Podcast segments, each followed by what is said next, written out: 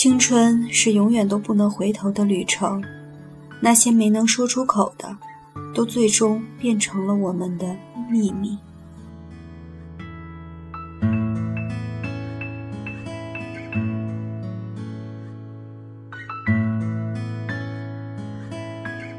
李成，你就是我的秘密。我不知道我是从什么时候开始喜欢你的，是你总抄我作业的时候，还是被一起送去医务室的时候，又或者是你把我从于丽莎的病房里拉出来的时候。我能确定的只是，在不知不觉间，你已在我的心里刻上了痕迹，擦不去，抹不掉。你是我心上一块美丽的印记，人们只看到了它的美，却从不知我心里的痛。我不知道你是不是嘲笑过那个和李慕瑶一起暗恋于涛的我，我不敢告诉李慕瑶的秘密，没想到被你一眼就看穿了。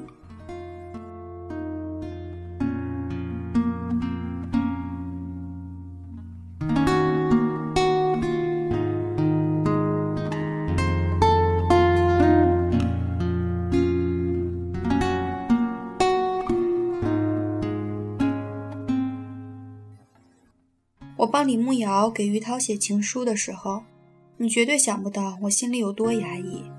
那天是周末，好不容易可以不用穿校服的，我特地穿了格子衬衫和短裙，外面只套了一件薄薄的毛衣。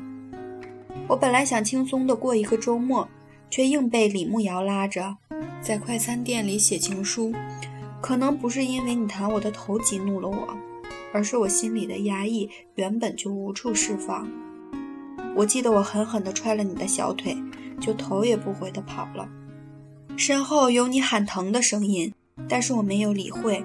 我一口气跑出了好几条街，直到看见周围全是陌生的面孔和目光，我才放下心来。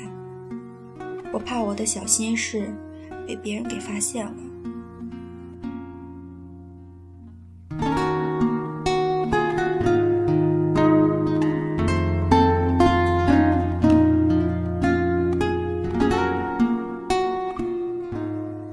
李成，遇见你，我总是那么狼狈，不是被铅笔盒里的毛毛虫吓得半死，就是被老师叫到办公室，因为后半夜的作业被你当做废纸撕掉了，亦或是像今天，差一点就隐藏不住自己的情绪。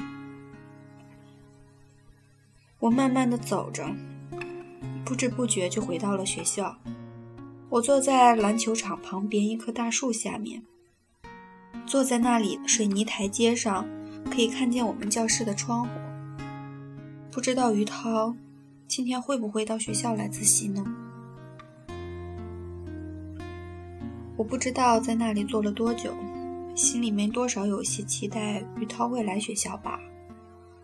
那样的话，至少我可以看他一眼，直到夕阳的余晖照射过来。看来我是想多了吧。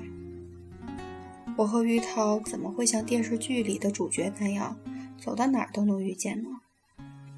忽然，你的外套和饮料就被丢在我的腿上，砸得我膝盖疼。你让我帮你看东西，直到你打完球。想到下午的事情，我心里的愧疚阻止了我想把你的东西丢到一旁，转身就走的冲动。耐着性子又坐了下来。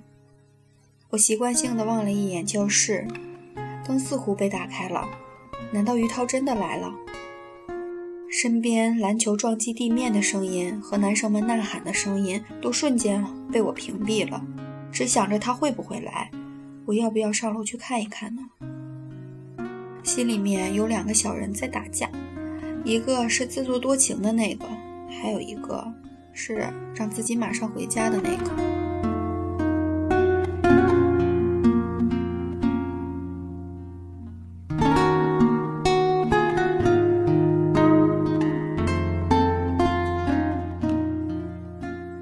游离的思绪是被你大喊的声音打破的。我不耐烦地回过头，脑子一下懵了。一个篮球冲我飞了过来，我愣住了，想动却动不了。我下意识地闭上眼睛，却没有想象中的撞击，只是听到脚下的地面沉重的一响。我惊恐地睁开眼睛，你就坐在我前面的地上。我看见你的手臂因为擦过我脚边的水泥台阶而布满了灰尘，随即又从那些灰尘里细密地渗出许多血滴来。我的胃一阵痉挛，我用手捂住自己的嘴巴。眼前和你打篮球的男生们跑了过来，我却看不清他们的脸，视线的上半部分完全变成了黑色。我想要努力地睁开眼睛，可是随着视线下半部分的一黑，我重重地向后栽了过去。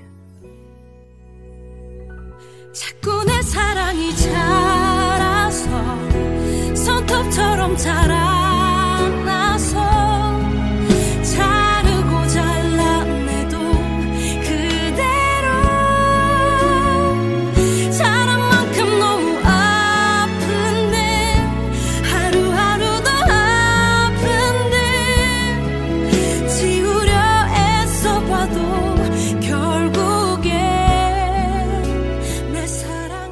上是这一期的全部内容，感谢大家的收听，我们下周再见。